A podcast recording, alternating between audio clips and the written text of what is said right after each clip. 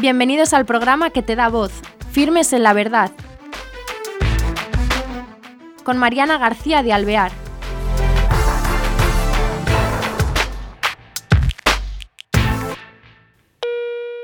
Hola queridos oyentes, bienvenidos a otro nuevo programa de Firmes en la Verdad.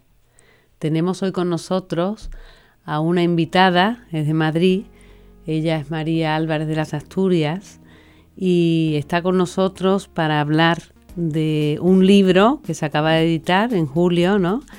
que se llama Una decisión original, guía para casarse por la iglesia. Ella es madre de cuatro hijos, es abogado y abogado canónico, eh, tiene mucha experiencia en todo lo que es eh, ayuda a familias, a novios, a matrimonios, en problemas, en las crisis.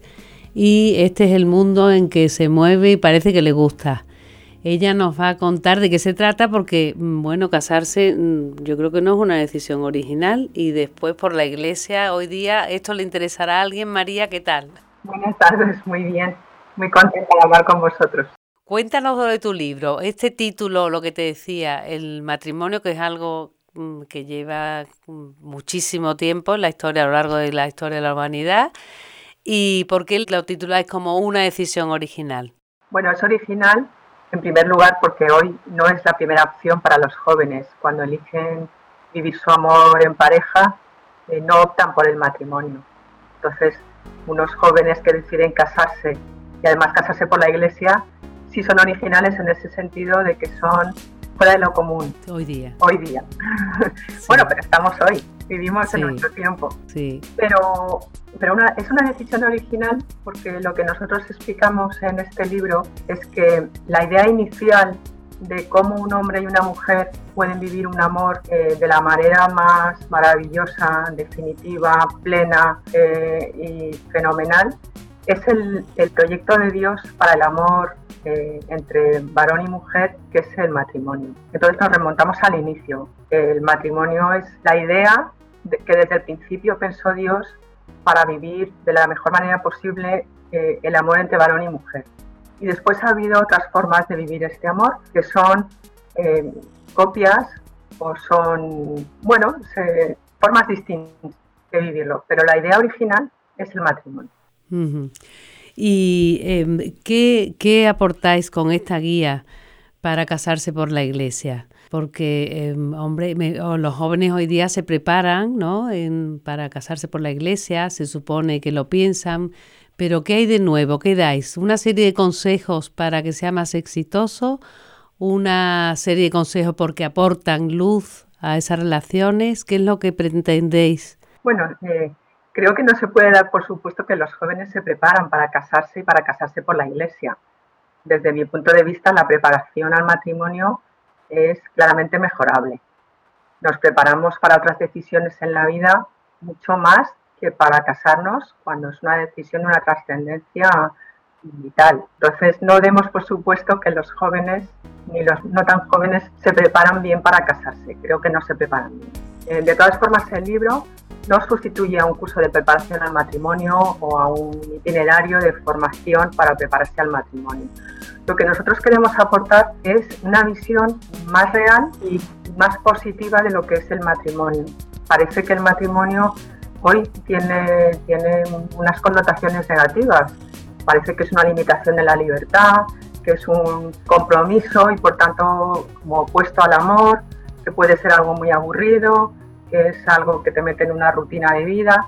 Y en todas estas cosas que oímos sobre el matrimonio, a nosotros nos han interpelado y hemos querido presentar el matrimonio desde, desde la verdad, que no coincide con todas estas connotaciones negativas que, te estoy diciendo. ¿no? Entonces, lo que queremos es, proponer a los jóvenes, no solo a los jóvenes, porque pienso que las personas que lleven eh, tiempo casadas y que viven su amor bien, se van a ver reflejados en el libro y creo que se van a ver además eh, apoyados, pero también con razones para explicar a las generaciones más jóvenes por qué optaron por esta decisión de vivir su amor matrimonial. Lo que queremos explicar es que el matrimonio no es una imposición, algo que inventa la Iglesia como un marco en el que si te obligan a meterte, Y tú, aunque no encajes bien en ese marco y tu vida no, no encaje bien, te tienes que aguantar.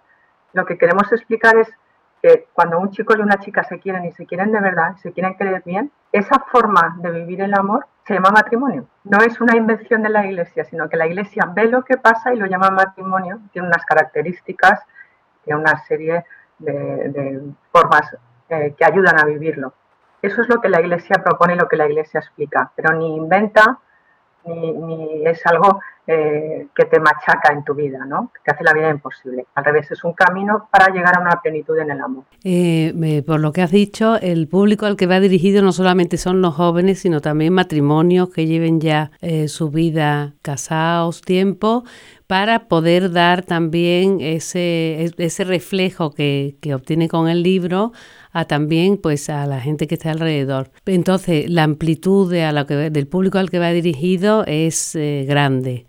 Pero quería yo que nos hicieras un poco recorrido que hacéis a lo largo del libro.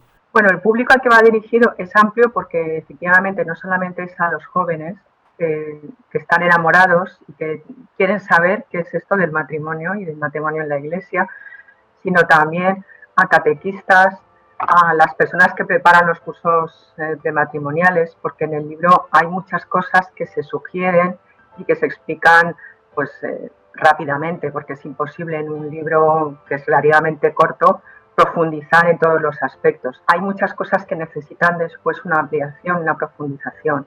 Por tanto, para catequistas, para agentes de pastoral de matrimonial, de los cursos de matrimoniales, para profesores, para hablar con los jóvenes sobre el amor humano, yo, y yo espero que haya matrimonios que, bueno, los que viven felices su amor matrimonial se van a ver reconocidos en lo que explicamos y los que tal vez están viviendo una situación de cierto desgaste de su relación, de que les pesa un poco, espero que les ayude a recordar y a volver la mirada al inicio, por qué ellos eligieron este matrimonio y que eso les ayude a, recordar que es pasar por el corazón, a recalentar el corazón y a reavivar su amor matrimonial. O sea que es un libro que vamos a tener que comprar y leer todos. Desde luego, sí, sí. Oye, y cuéntanos un poco el recorrido que hacéis en el libro. Pues empezamos con, con un recuerdo, una mirada al Génesis, pero como somos conscientes de que esto puede ser un poco duro, empezar por el Génesis, la Biblia,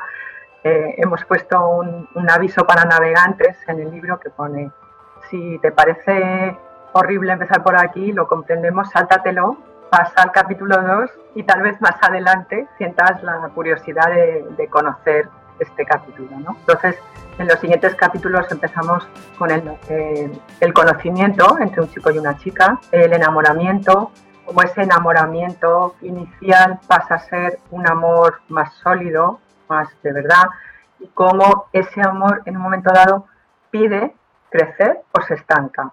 Si crece, eso pasa a ser un amor que está llamado a ser matrimonial. Después hablamos de las características del matrimonio, que como te digo, no son inventadas, sino que están en la naturaleza de la persona humana. Y hablamos de a quién le importa que, nos casemos. Le importa al Estado, le importa a nuestras familias, le importa a Dios, le importa a la Iglesia. Eh, nos detenemos también, ya que es una guía para casarse por la iglesia, en la celebración de la boda, la liturgia. Es un capítulo muy bonito que ha escrito don Lucas sobre todo, en el que se detienen las lecturas y en cómo, cómo se puede sacar muchísimo partido a la celebración litúrgica del matrimonio. Y después sí damos algunas pistas de cosas que pueden estorbar eh, al vivir nuestro amor matrimonial y cosas que pueden ayudar. Esto es más o menos el recorrido, el recorrido del libro. Eh, imagino que lo que aportáis es em, porque, vamos a ver, tú eres eh, especial como abogado, especialista también en derecho canónico. Has trabajado, tenido, has tenido largos años de experiencia, 18, ¿no? Sí. Y, y después con familias. Y los otros coautores del libro son dos sacerdotes con también muchas experiencias en ese sentido. Entonces eh, es bastante enriquecedor y partís de un nivel de conocimiento bastante grande y práctico, ¿no? ¿Qué es lo que veis hoy día que, falla más o que nos falta a la hora de enfocar el matrimonio? Bueno, faltan, faltan varias cosas. así lo primero que se me ocurre, creo que que no conocemos bien lo que es el matrimonio. Quedamos por supuesto que sabemos lo que hacemos cuando contraemos matrimonio y creo que es mucho, mucho suponer. Entonces, lo primero, eh, estoy viendo detrás de ti, firmes en la verdad, es el anuncio de la verdad sobre el amor matrimonial, de forma que cuando una pareja decide cómo quiere vivir ese amor, sepa realmente lo que está eligiendo. Si tú lo que quieres es vivir un amor con unas determinadas características, que es fenomenal y que es, es un camino de afianzamiento de ese amor, de, ver al otro como un don y de ayudarle a crecer y que eso te, te, hace crecer a ti y te enriquece, entonces lo tuyo es el matrimonio. Pero no te lances a elegir esto si no es lo que quieres. Entonces, eh, fundamental ahora mismo el anuncio de la verdad del amor humano. Y esto no solamente lo dijo Juan Pablo II, eh, insistiendo muchísimo, es que el Papa Francisco nos ha dicho durante los sínodos de la familia y en Amoris Leticia que tenemos que hacer todo el esfuerzo que podamos para anunciar a los jóvenes la belleza del amor matrimonial. Y ahí nos hemos dado por aludidos nosotros.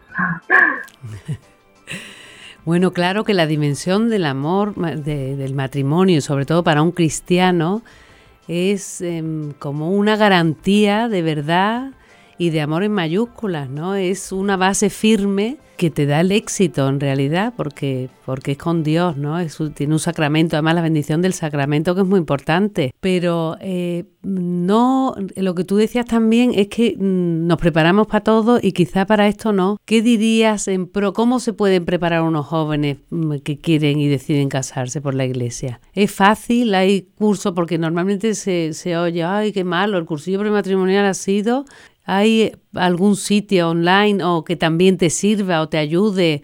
o al, ¿qué, se puede hacer tal como está hoy la Iglesia? Vamos a defender a los que proponen cursos prematrimoniales y hay que decir también que cuando se ofrece un curso de preparación al matrimonio un poco más largo, que necesita un poco más de tiempo y de compromiso, muchos novios no lo quieren porque no les cabe en su vida. Entonces, no es que no haya buenos cursos de preparación al matrimonio, es que tenemos una vida tan agitada mm. que a lo mejor no, nos, no somos conscientes de que en la preparación al matrimonio, además de toda la parte material a la que le dedicamos muchísimas horas para preparar la boda y todo esto, debíamos eh, priorizar y darnos cuenta de que lo más importante no es esa preparación material. ¿no? Entonces, dedicar un poquito más de tiempo mm. a, a esa preparación. De todas formas, la preparación al matrimonio empieza desde la primera infancia. Eh, la mejor preparación al matrimonio es vivir en una familia en la que tus padres se quieren mucho. Porque tú al ver cómo se quieren tus padres, aprendes cómo un varón quiere de manera matrimonial a una mujer y cómo una mujer quiere de manera conyugal a un varón. Eso es la mejor preparación al matrimonio. Si eso falla, siempre puede haber otros, otros ejemplos cerca de casa. Por eso, cuando una familia se ha roto o vive en una situación de dificultad, tenemos que abrir nuestras puertas, como dice el Papa Francisco, de par en par para acogerles, no solamente para ayudarles a, curar sus heridas y ayudarles a sanar todo lo que haya podido pasar en esta familia, sino para que los pequeños eh, tengan también modelos de familias en las que el marido y la mujer se quieren en un amor definitivo. Porque sin ese ejemplo, ellos no podrán saber que existe una forma de quererse. Qué importante lo que estás diciendo, porque es verdad, hoy día hay muchas familias estructuradas y es una manera de paliar esa carencia que están teniendo. Claro, hay que recibirlos en casa con los brazos abiertos, porque hay un sufrimiento muy grande en las familias rompen, muy grande. ¿eh? No, nos damos cuenta de lo, de lo que se sufre eh, cuando la familia está pasando por estas situaciones de crisis y de ruptura. Después, eh, me parece que hay cursos muy buenos de educación afectiva en España sí tenemos cursos buenos de educación afectiva, que no, no lo veo tanto como preparación al matrimonio, sino como una preparación para la vida. Todos estamos llamados a una vocación de amor que después se concretará pues, en una vocación sacerdotal, en una vocación a la vida consagrada, en una vocación matrimonial, en muchos tipos de, caminos, que son caminos de amor. Entonces pienso a partir de la adolescencia es bueno proporcionar a nuestros chicos y chicas unos buenos cursos de formación para el amor. Y eso ya es una preparación remota del matrimonio. Luego la preparación inmediata, efectivamente sería bueno ya hacer un curso específico para esa preparación inmediata. Que es lo que vamos a hacer, ser bien conscientes del sacramento, ser bien conscientes de la celebración litúrgica, ser bien conscientes de que este amor que es tuyo y mío va a ser sellado por Dios que garantiza que lo que tú y yo no podemos hacer por, nuestros, por nuestras fuerzas, aunque lo deseamos, que es querer muy bien al otro y quererle de la mejor manera posible, Dios está ahí y nos va a ayudar y por tanto lo que sobrepasa las fuerzas humanas no es imposible con Dios. Claro, eso es fundamental, tener a Dios dentro de, de lo que es la vida matrimonial nueva que se empieza. Y el lenguaje que utilizáis, ¿es difícil para leer el libro? ¿Es asequible? Es completamente asequible. Hemos evitado conscientemente todo tipo de citas, notas a pie de página, documentos magisteriales, es decir, es un libro que cualquier chico o chica a partir de los 16 o 17 años puede leer y comprender perfectamente. Muy bien. ¿Y las familias, los casos que tú tratas, te han ayudado para a la hora de escribir este libro y hacerlo más eh, con, más realismo, como quien dice, eso te habrá servido para nutrirte, ¿no? Claro, indudablemente. Lo que tú decías antes, los tres autores eh, acompañamos familias, familias que, van bien y familias que, que, no van bien.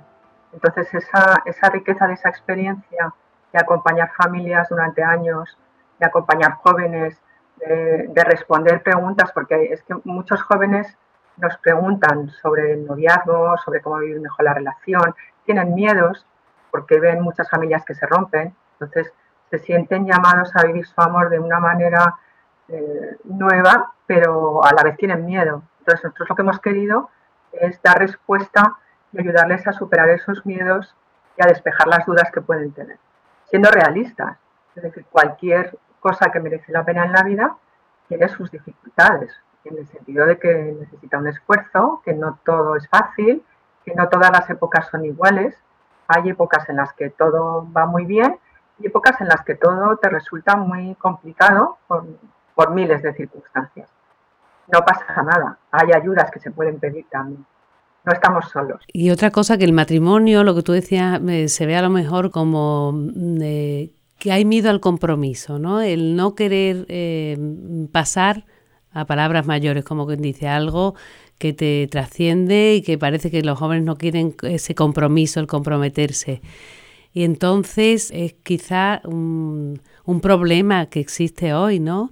Y que el hablar, por ejemplo, en vuestro libro de ello, ayuda a quitar, o sea, a poder desempolvar cosas que ellos tienen ahí que no saben eh, cómo eh, acceder a ellas o cómo superarlas, ¿no? Claro, cuando, cuando te explican que el compromiso no es algo que quita tu libertad personal, que es contrario a la libertad, que limita la libertad, sino que es al contrario. Cuando tú te has encontrado con la persona que ha cambiado tu vida porque hace que tu vida sea mejor, tú eliges a esa persona y, y, que, y que esa persona te elija a ti es un regalo. Entonces ya no quieres mm, que en ningún momento de tu vida esté sin esa persona. Todo esto es una elección, es un acto desde la libertad más radical.